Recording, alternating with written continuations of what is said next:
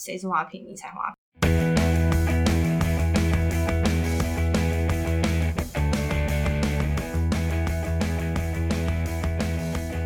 欢迎收听 Double Pump for Three 我是绿地，我是德德，我是 Gina。Double Pump 女子篮球志是用心推广台湾女篮的网络运动媒体，提供各大赛事的资讯与报道，记录精彩动人的故事。在 Double Pump for Three 的节目里，可以听到球员、教练分享生命历程，看见不同世代的台湾女篮缩影，跟着 DP 的三位伙伴一起拼凑这些片段。参与完成这幅女篮全景图，别忘了按下抖内赞助支持。我是刘星宇。二零一九开始实施第一届的选秀会之后呢，这几年的 WSBO 有非常多新血加入，也带起了一波跳级挑战的风潮。有很多跃跃欲试的年轻球员都提前离开学生舞台，然后到 WSBO 也有很好的发挥，让这几年的球季都有一些值得期待的亮点跟话题。而且这一批球员他们的特质就是。企图心跟自信心兼备，然后非常知道自己在做什么，对自己的选择也保持高度的自主跟自觉。像我们今天的来宾呢，就充分展现这个时代的独树一格，啊，也是新生代蛮具指标性的球星。欢迎台电女篮的刘星宇，耶、欢迎 Hello，大家好，我是刘星宇。那虽然官方还没公布，但是呢，据多方可靠消息指出，新赛季呢将会在明年的一月的时候开打，所以最近其实也是备战期相当相当忙碌。那讲到星宇呢，以篮球员来说，虽然可能大家会觉得他的身形比较单薄，可是我觉得他是一个整个人是给我感觉是很有爆发力，不是说可以飞扣那种爆发力，是说飞扣现在是 WNBA 了，一百八早就有机会挑战，还是对，然后爆红，练一下扣一下。我的意思是说他，他是一个目标很明确，然后也会很坚定的去完成实现，然后他的表现常常会可能超出你的预期跟想象，像是他上一个球季才第一年进入联盟，他就拿下主攻后，而且他面对的是联盟这么多顶尖的球员，然后这么多学姐的挑战，这有符合你自己就是对菜鸟球技的的期望吗？菜鸟球技，我觉得我没有，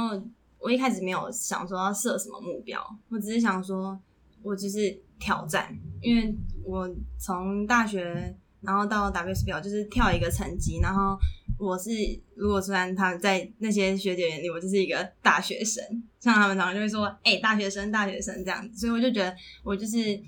一个用挑战的心态去挑战每一件事情，不管是比赛啊，或者练习，或者是适应这个强度，对，所以我觉得蛮意外可以得到这个奖，就是。一开始我也没有想太多，是后来他们一直提有提醒我说：“哎、你好像有这个机会。”然后大家也都鼓励我说：“那你就去试试看，就是当做第一年的一个目标。”然后所以后来到后面几个阶段，我才开始有去想这件事情。对，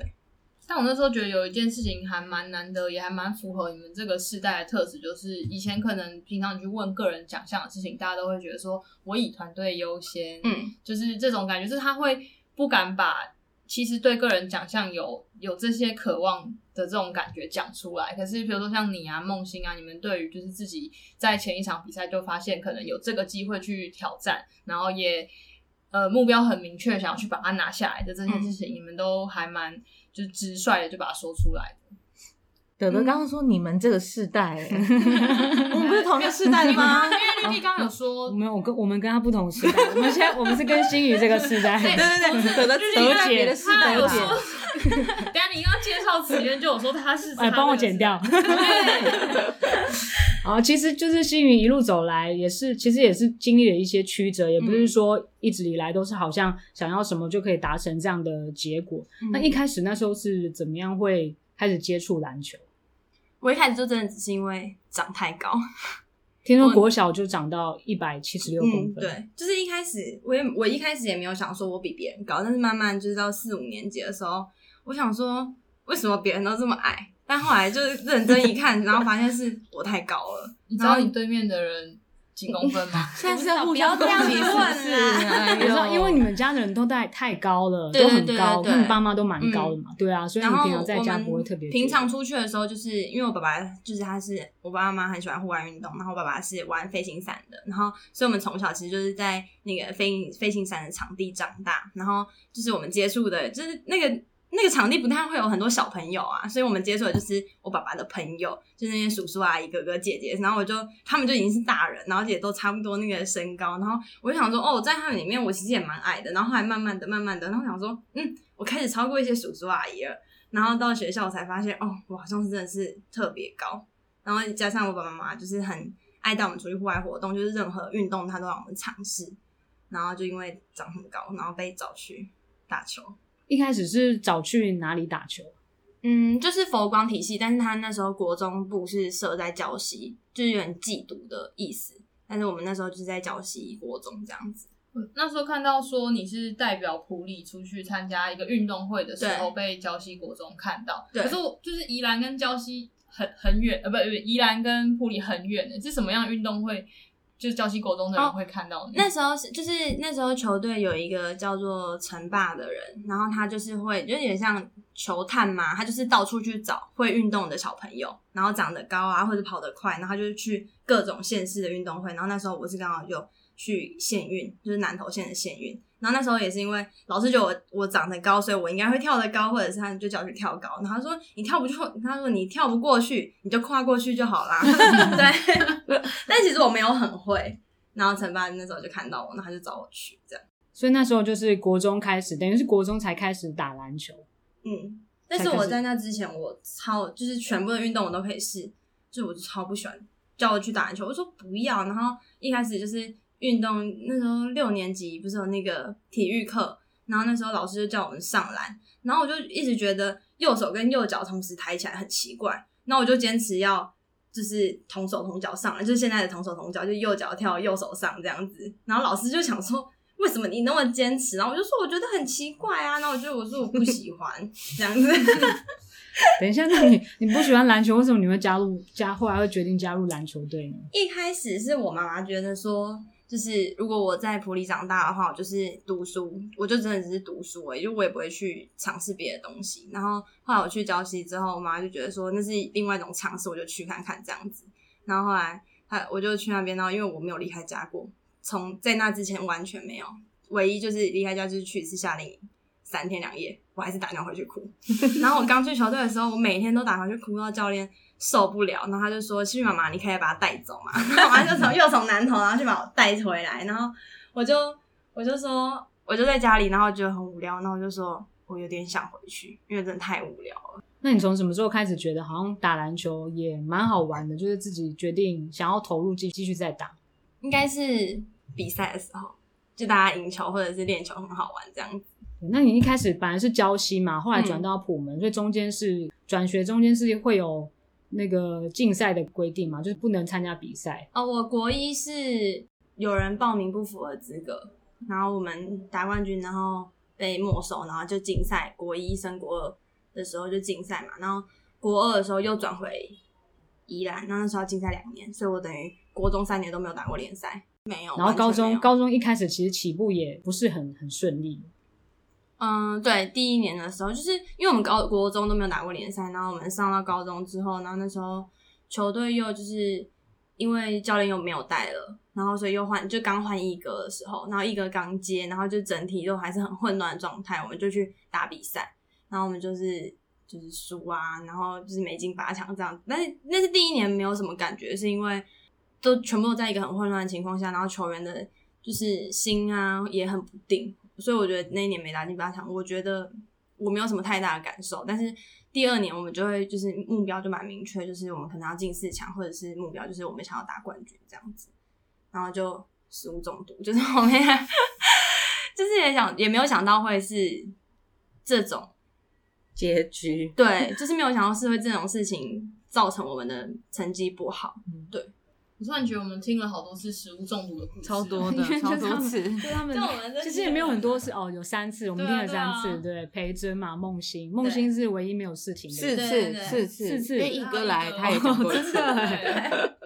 这很听过很多次，但是就那个那个过程其实还蛮，就真的蛮蛮曲折，因为是完全没有人能够去想象得到，就这个是你预防不了的事。嗯情，对啊，因为你你吃饭是一定得吃啊，但是你没有想到就是会是这种事情发生在比赛的时候。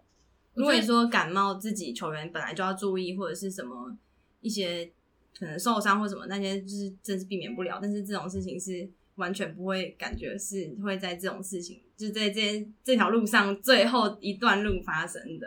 仔细想想，你从开始打篮球到就是你你真的，比如说打到冠军，很、嗯很久这段时间非常的久、很久欸六年，对啊，这你真的是一开始其实不喜欢篮球，然后到喜欢上篮球，然后这一喜欢就撑了很多年呢、对啊。但是国中没有什么太大感觉，是因为不知道是因为 HBO 那时候舞台营造的太好了，所以你真的会有一个憧憬，就是国中毕业你就会觉得我也想要，我也想要到那边。所以你看到人家可能不管那时候在新庄，或者是来到小巨蛋什么的，就你看到那些人可以在那边打球，然后你就会就心里就会觉得说他们可以在哪里？为什么我们同样都是很努力在练球的，为什么我们到不了？对，一开始就是后来有开始有这个目标的时候，会是这样想。那你们后来到高三那一年的时候是，就是怀抱什么样的心情在准备你自己的最后一年？没有什么心情啊，就是就是就是要打冠军，没有没有第二个选项。对那你在这个过程当中，就是有因为前面很曲折嘛，起步的时候好发生很多很不很不顺利的事情，一定会有一一些低潮啊，嗯或者甚至想要有没有哪一些是想要放弃的时刻，跟想要就是振作，就是觉得比比如说就像你说没有第二个选择，一定要冠军的那个、嗯那个瞬间。嗯，食物中毒完的时候，就是那时候我们我们打三四名的时候，然后因为那时候大家状况还是很不好，就是我们没意外就是一定会第四名了嘛。然后那时候就是打完，然后我就去休息室啊，等一下我好想哽咽哦。好突然，这这个 moment 好突然啊！真的，不是，就是会觉得说，嗯，那时候就是我们知道我们那一年就是已经没有没有别的选项，就是我们只会第四名，然后因为我们也没得选择，然后所以那时候就会觉得我们也不是没实力，可是为什么偏偏这种事情会发生在我们身上？就是我们也没有说偷懒啊，或者是做了不好的事情，就大家也都很努力，但是为什么这种事情就是偏偏发生在我们球队？然后发生在这么重要的时候，对。然后那时候就打完的时候，就是看到别人在打冠亚军赛，然后我们就进会室，然后就是就是那时候一哥带我们，然后他就是有安慰我们嘛，然后就是但但是大家就会觉得，我就觉得说，就我也很想打冠军赛，为什么我们就是一直到不了那个地方？对就会有种为什么为什么偏偏是偏偏是我的那种感觉。对，而且因为前面因为就是真的太不顺利了，然后像国中没打过联赛，然后高一没进八强，然后高二觉得好像球队在一个就是因为一个带蛮久，然后也一直在往上成长，然后也是一个很稳定的时候，对。但是为什么偏偏就是我们？所以你们那时候怎么怎么撑过这个士气很低迷的的那一段时间？嗯，其实没有低迷太久这件事情，因为我们知道，就是这些事情不是我们有办法控制的，所以那时候我们回去，然后一个就是说，好好把身体照顾好，然后我们就回球场第一天，然后就是大家就集合讲话，然后从那一天开始，大家就很有目标，就是因为那时候高三也要毕业了嘛，就剩我们自己，然后就大家都很有目标，就是说我们就是要打冠军。那这算是你的篮球生涯，你觉得是算是一个转捩点吗？我觉得算嘞，因为从那之后，就是因为我觉得那一次之后你，你很就是你开始会有一个很明确的目标，所以你每一年每一年一个赛季的结束要准备一个新的赛季的时候，就是你会知道，我如果有设定一个目标，不管是短中长，你就会更有动力去做这件事情。那后后来最后一年就拿了冠军嘛。嗯，其实那个冠军赛也是蛮蛮特别的，因为那场比赛其实你也表现的很好嘛，就准准大三元。你还记得那一场比赛吗？记得啊。那时候我们就是也没有想太多，因为我像我前那那一场的前一天，我觉得我没有打很好，但我那时候我们一开始打也有点辛苦，然后我就会觉得说，我们都剩最后一场了，就是没有人可以，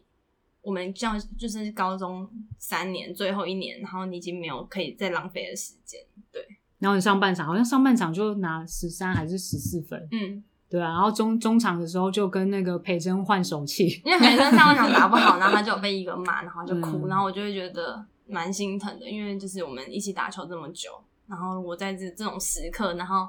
我们没有办法一起有好的表现，或者是真的可以好好拿到冠军，然后一起毕业的话，就觉得很遗憾。对，现在又想要哽咽了吗？没有，没有，没有，没事，没有，是一个很美好的、很美好的口水呛到，是哽咽，真的哽，没有哽到。那以前毅哥对你是严厉的吗？嗯，高二，高二之前就是在高二就是食物中毒那一年的时候，我觉得他是对我最凶。但高三就是可能他觉得我们也成熟，然后他想做的跟我们知道我们该做的，我们都有共识。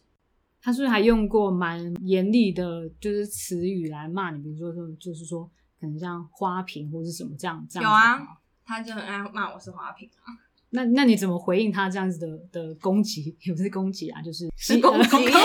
对，是攻击，是攻击，不可以这样，不可以说别人是花瓶。没有回应啊，就是听，然后心里就想说，谁是花瓶？你才花瓶？没有啦，没有啦，就想说，就心想说，我才不是花瓶嘞，然后就就是毛起来打。刚刚那段我要剪在片头，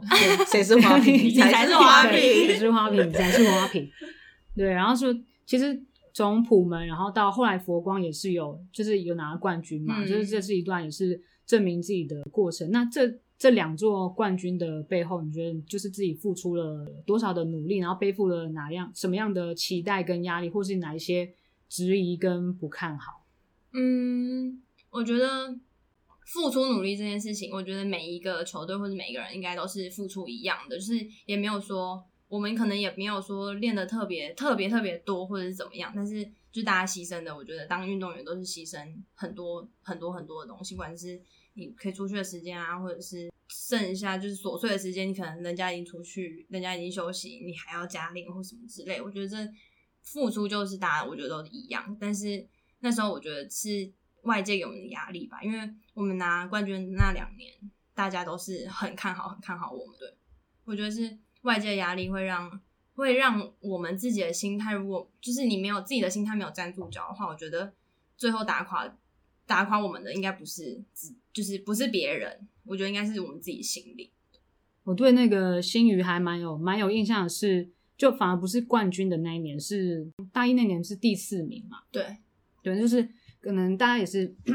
你梗了，你也梗了，你也梗了吗？就是大家也是很看好你们可以拿，就是应该可以拿。冠军或是冲击冠军，但那年就是可能也是压力太大，或是就是自己给自己压力太大，所以最后是拿第四名嘛。然后就是可能就是大家主力的表现也不是也没有像大家预期的那样子。可是我就记得那时候赛后就是去休息室，然后有访问到你，因为你那场比赛其实表现的表现蛮好，等于是全队那时候好像场上最有活力的 最有活力的人，所以我就觉得印象很深刻。然后那时候结束的时候有去跟心宇聊一下，然后我就那时候我就是。就觉得说这个球员是非常的有自信，然后也很有很有企图心，就是可能他不会去大赛型的球员，就是碰到大赛不会怯场的球员，就是你你不会怕，也不会管说别人对你的期待或者是别人给你的压力怎么样，就是尽量的表现好，表现好你自己。就从那时候开始，我就觉得对你就是印象很深刻。然后那时候你好像有说，就是一哥以前常常就是鼓励你们，就是要正确看待。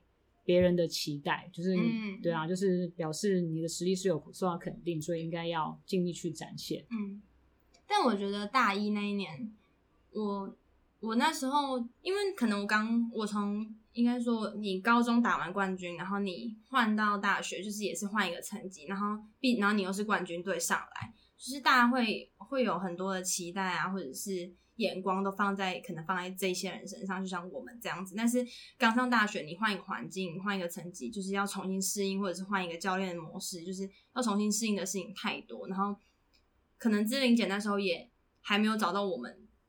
就是使用说明，因为可能也才第一年，然后球队有既有模式，然后我们又是新加入的人，我们也不可能说就是完全。不不理志英姐的东西，或者是完全要照着我们东西走，但是就在那第一年，我觉得我是还在一个很难很难适应的一个阶段。但是后来，我就是觉得说，就是我们也不是没能力的人，我就是说我也不是说没有没有办法打球的人，或者是没有能力的人，为什么我没有办法上场？就是后面一开始我会一直这样想，然后就到会质疑自己，然后所以我前面就是有有几个阶段都是打的很不好，然后是到。后来，然后我就觉得说，就是我跟我跟你，我们两个都是这个位置，你是学姐，那你就真的一定可以在待在场上比较久嘛？所以我后来就会觉得说，我就是我，你就是我的目标。我虽然这样说不好听，但是我就是要把你挤下来，我才可以站在那个位置上。就是运动员就是这样竞争的的运动，所以我觉得那时候我大一目标就是我要我要站到那个位置，我要站稳那个位置。然后把学姐挤下来，然后把学姐挤下霸来。气露出来的感觉。可是可是你没办法啊，就是场上只有五个人，不然你不把他挤下来，不然你多加一个人给我，你多加一个位置给我嘛，这没办法，对吧、对，这本来就是运动场上，尤其是竞技运动场上很现实的、很现实的一个问嗯题。但是，就是其实这也是显示出新宇就是很很勇敢，而且很有企图心，因为他就是直接把它讲出来吧。啊，当然不是说跟你直接讲，学姐姐把挤我把你挤下去下来对，但是他自己心里有这样的一个一个目标，我觉得是，我觉得其实是很好的。嗯，那你那时候大二的冠军跟高三那个时候的冠军，就是那时候一样是，就是那个目标是设定是一样的吗？我觉得反而就是高三那个冠军就是一定要一定要，但是我大二的时候，因为我我才大二而已，然后但是学姐已经要，他们有些人已经要毕业，或者是已经知道他们有些人要要离开去选秀了嘛，就是我们我们的人也是很，就是也是在一个阵容很完整的时候，然后我们那时候别人也是。别人可能也是球队刚好成熟，像北师大那时候有朱姐啊、金武杰，他们也都是在，然后就是也蛮完整的时候，然后那时候就没有想那么多，就是大家都觉得说，就是每一个阶段每个阶段就是一个一步一步去完成，然后最后我们能不能得到冠军或者是怎么样的话，就是看我我们自己，因为每每一个人都是准备很好的。那大那到大三的时候，大三大三年那一年也是很惊天动地嘛，三、嗯加起来四 O，对加起来 四 OT 也是多打一场。对啊，那一年好像其实也一度是压力蛮大的嘛，好像常常嗯压力大到爆哭的那段时期。哦，会啊，就是因为因为一下子呃毕业了三个学姐，然后培真培仪又又转队嘛，然后就是那时候我们能补上来的人其实真的不多，然后他们压力也很大，然后我们原本就可能在打先发或者打比较多的人压力也很大，就是我们那时候也没有不好，就是你说陪着陪你走，我们真的是一下可能落到很后面嘛，其实看起来也没有，但是我们就会觉得我们到底要怎么怎么在比赛前或者在赛季中把我们还是还是算在前半段的那个样子表现出来。那时候就是要拉上来的人也被苏英杰逼的压力很大，然后我们把自己逼的压力也很大，就是真的是会可能练不好，然后就是真的会很压力很大，然后会哭，真的会哭。那那个压力真的是，如果现在想起来，我也我也想不起来那个压力到底是怎么来，但是就是真的会很多次。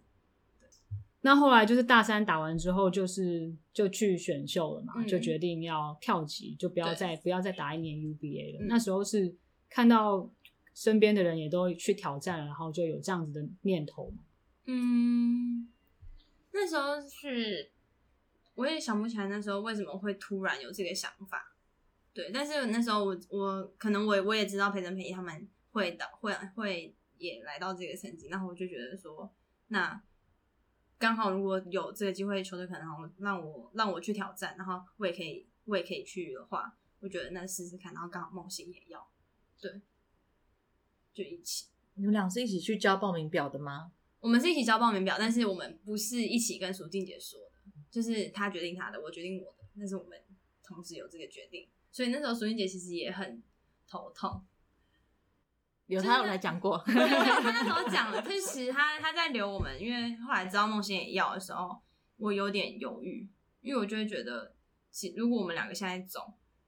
不管是一次走两个，或者是走，或者是一次走一个，不管谁走，就是球队压力都会很大。就那时候其实还是会有点犹豫，但是就会觉得说还是想要挑战看看。所以你做这个决定的时候，你是自己自己决定自己想的吗？你有去跟谁讨论过，或者是跟谁请教过？没有，都没有，没有，就是就是在心里突然有个念头，我要选没有秀。想好，然后我就已经想好了，我就跟我爸妈说我要去选秀了，我明年要选秀这样。我说我就是那时候打完了嘛，然后我就说我不要再打大学，我要去选秀。然后爸妈就说好，你就是他们也跟我讲，然后他们他们跟我讲他们他们对于这件事怎么想，然后我跟他们说我为什么想这么做，然后他们就说好，你决定好就好。那后来进到了联就是联盟之后的菜鸟球季，就是打完这个球季，你自己觉得有什么样的的收获？嗯，我觉得就是，我觉得不一样的地方应该是说，大家经验真的都很好，就是可能我想做的很容易被拆穿，然后我就会觉得我我在场上就是今年我是觉得自己在场上要更冷静，然后判断更快一点，然后就是斗志，对。斗志，对你说头脑的对智，对，哦头脑的智。哦。对，因为因为你因为学姐经验太好了，你很快真的就会被你想做什么，很快就会被拆穿，然后就是就是你要最开始我要骗你啊，或者那种的。我觉得这是今年我希望自己可以进步的地方。变更奸诈一点。你的意思是学姐很奸哎，诈？我们没有学，没有没有，可是常常反应有一些很快。评论会觉得说你应该要增强自己的对抗性什么，可是你其实反而觉得你应该要增强自己的脑袋。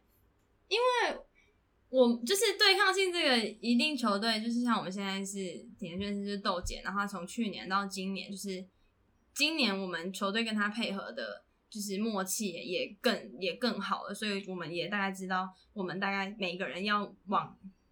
需要的不一样。像我可能需要就是真的是变壮，有些人可能需要的就不一定是外表看起来的那种有力量。然后我们就是也知道，就是这件事情我一直有在做啊，只是这也不是我愿意的。所以是明明天就可以增增重大家以为对吗？大家以为随便就会长出肌肉来真啊的没有没有那么轻松就可以长出肌肉，就是我很努力了，但是 就是如果真的没办法的话，那我是就不要再去强求这件事情，就是我还是会做，可是不要强求，我可能就是别的方面可能就要变得更好。对二零一九年那时候就是有入选世大运嘛，嗯。然后我记得那时候有看到你的个人的页面上面就有说，二零一九上半年嗯。就是说很不可思议啊，然后嗯充满惊喜，然后完成一些目标，就是嗯。有设定好的跟没想过的，然后那时候都有达成。那时候是有设定什么样的目标？就是打冠军啊，嗯，二零一九前半就是三月的时候打冠军嘛，然后世大运是有想过有这一件事情，可是没有没有没有想过说一定这次就会入选。对所以那时候就是冠军跟四大运都一次一次完成。对对对，那也是就是最近一次的入选中华队的一个、嗯一个经验嘛。那入选中华队也是你一直以来的目标跟梦想吗？你说国家队成人的那种吗？会想啊，就是你打篮球一定都会想当国手，就是一次也好。那你有为了就是想要达成这个目标，有就觉得可能要做什么样的准备跟经济吗？其实我看好像钱姐其实对你也有一些期许嘛。那时候好像是他们回来的时候，因为你也有送东西过去嘛，嗯我记得那时候钱姐也有 po 文，然后她也是其实对你也有一些未来如果可以入选的一些期许。但是希望外线可以准一点。就是这件事情，我觉得我后来就是上到职业队之后，我也有一直在练习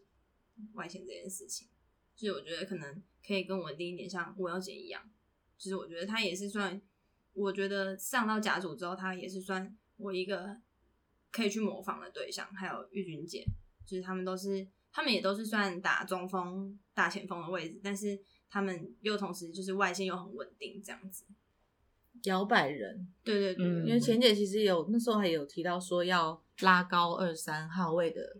身高嘛，所以也有提到新宇说觉得你很有这个潜力。对对啊，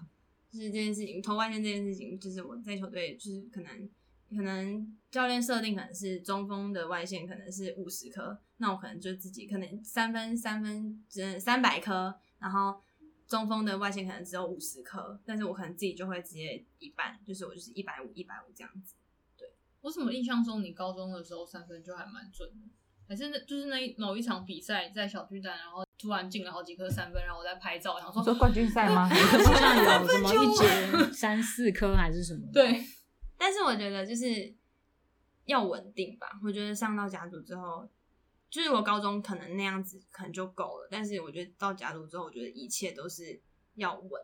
对那其实就是新宇现在还有一个很特别的身份嘛，就是现在也同时是斜杠模特儿嘛，嗯对啊，就是在现在也是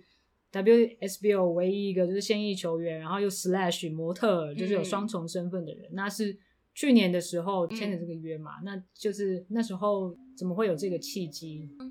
这蛮好笑的，是那时候我我的 IG 有那个收陌生讯息哦，所以有些人如果传 IG 给我没看到，不是我真的不看哦，是那陌生讯息可能洗掉了。好，就是那时候我收到一个经纪人公司的经纪人的讯息，然后他就跟我说我是某我是凯沃的某某某，然后什么我们有兴趣想要怎么样，就是想要想要。跟我谈谈，然后跟我觉得他们想要签我这样子，然后下面还有公司电话、公司地址，然后公司的那个名称这样，然后我看，然后想说是诈骗吧？很蛮合理的一个一个猜测。对，我就想说是诈骗吧，然后我就没有，我就没有，我就没有理他，然后我连已读都没有已读，因为陌生讯息是可以对选择要对不要已读的嘛话就是对对对，然后我就连已读都没有已读，然后后来他们就直接找到爸爸妈妈那边去，太这也蛮神奇的，应该是可能脸书吧，嗯然后他就找到爸爸妈妈，然后他就就说方便打电话聊嘛，然后他们就先就是等于是我爸爸妈妈先过滤过了，然后确定这个是真的，不是诈骗集团，然后他们就有跟我讲，然后后来就是他，然后我爸爸妈妈就说我想听听看嘛，然后就说嗯，如果是真的就听听看呐、然后就那个又有一个经纪人又再传了一次讯息来给我，然后后来就聊一聊，然后他们就说。就是他们想要在国内也找到一个，就是可以是现役运动员，但是又可以斜杠当 model 的人，然后他们就问我有没有想要试试看，那我想说，后来我们就是大家我们彼此讨论，然后就是觉得说，如果你在就他们在不影响我，就是在练习，不管是练习比赛的，就是只要是有关球队的部分，你只要不影响我的话，在这个前提之下，我可以接受。然后后来就是我们彼此就有这个共识，然后最后就就是想说，好，那就试试看。对啊你你爸妈是不是从来都不会说不的人啊？就是从你要打球，然后到有模特儿经纪约，好像都没有说不要，都是问你要不要试试看，想不想去当初。他妈妈说的那一句话就已经还蛮惊人，就是说你留在普里也只是念书，还不如就是可以出去看看。可是大部分父母就会说，你就留在这里念书，对就是念书好像应该才是父母通常会觉得最重要。我有我有一个好奇题外话是，所以你你有玩，你也有玩过飞行伞，还是你只有哎、看？这真的蛮题外。哦，我我爸爸载我玩过，就是他们那个飞行伞是可以就是双人的，然后我爸爸我爸爸都会载我玩，然后哦再唱一个地方，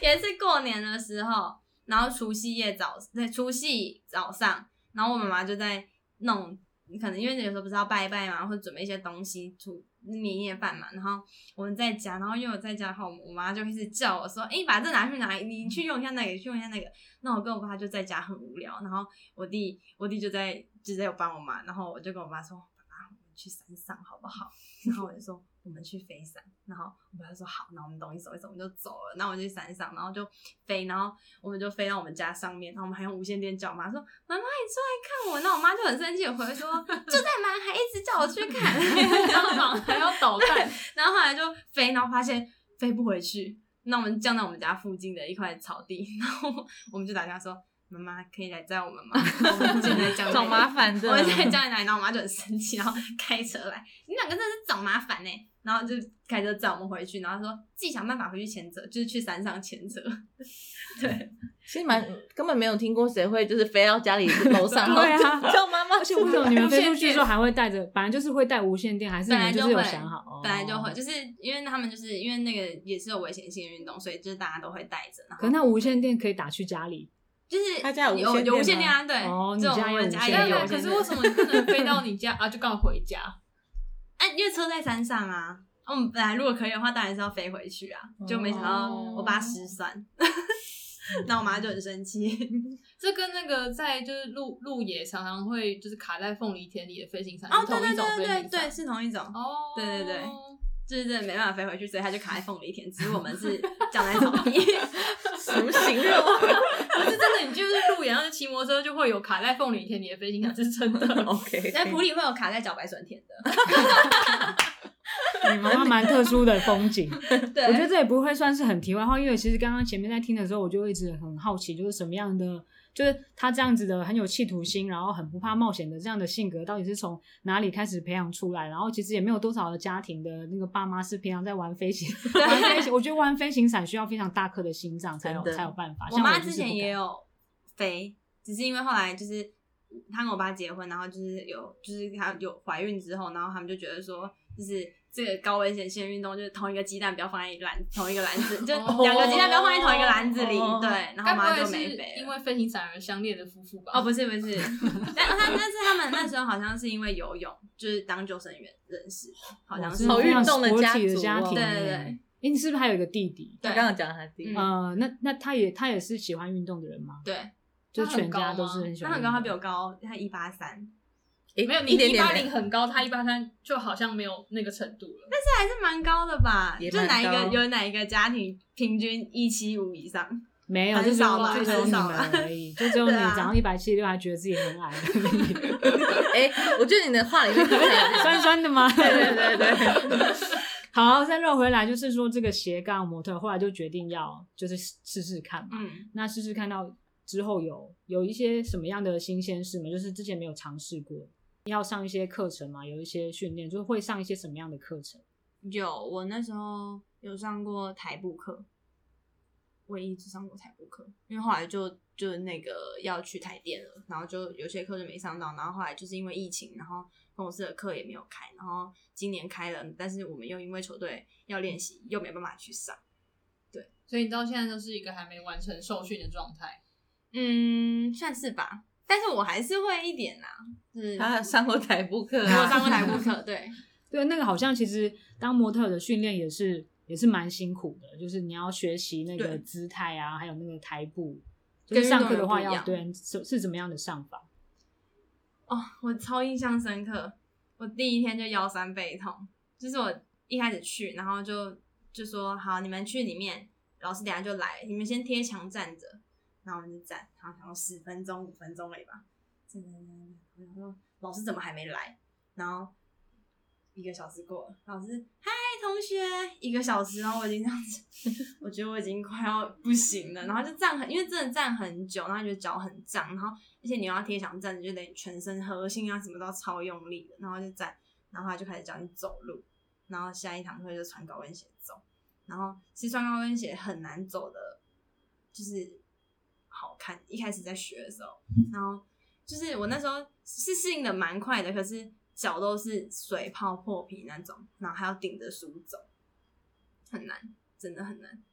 对，打其实对啊，隔行对隔行如隔山。其实 他们可能也会觉得打篮球很困难，对对啊，就是每个每个行业真的都有他很辛苦的地方。虽对啊然大家看起来好像、嗯他们看起来好像只要走路很轻松这样，，在但台上那其实秀一下，走的、嗯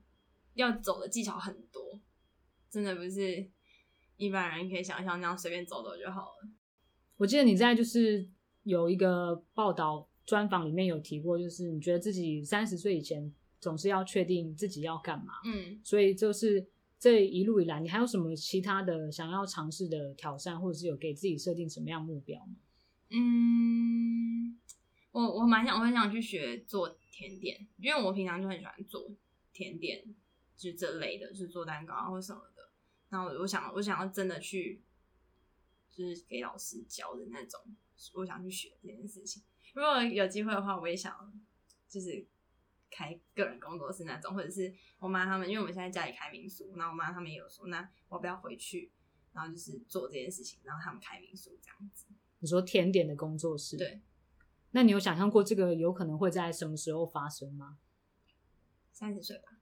就三就三十岁的时候，对，因为我觉嗯得就是三十岁也算是一个打球的，就是我自己设定的一个停损点。因为我觉得三十岁之后，就是很多不管是代谢啊，或者是体力，就是简单来说，就是慢慢变老了。就是在运动员来说，那我觉得三十岁就是一个我自己设的目标。那但是在这之前，就是要好好的，还是要好好的做我想做的事情。对。今天也是非常谢谢新宇来跟我们分享他一路以来的心路历程，还有他这个斜杠的一些经验。然后我觉得他就是一个很有企图心，然后很有大将之风的球员。就是接下来的球季还是可以期待他有更好的表现，看明年可不可以主攻后连霸好，要不要 直接直接帮你喊话？太早，压力太早竞太大争竞竞争一下那个最佳进步奖啊，最佳就对对对，最佳舞如。果后面后前那个球季后半段有机会的话，你们问我，我还是会跟你说好，我要，我还是会说我要怎么。就是这个气势，就是这个从小飞飞行伞长大的这个培养出来的这个野心。那我们今天就谢谢心宇，谢谢谢谢那我们今天就到这里了，大家拜拜，拜拜拜。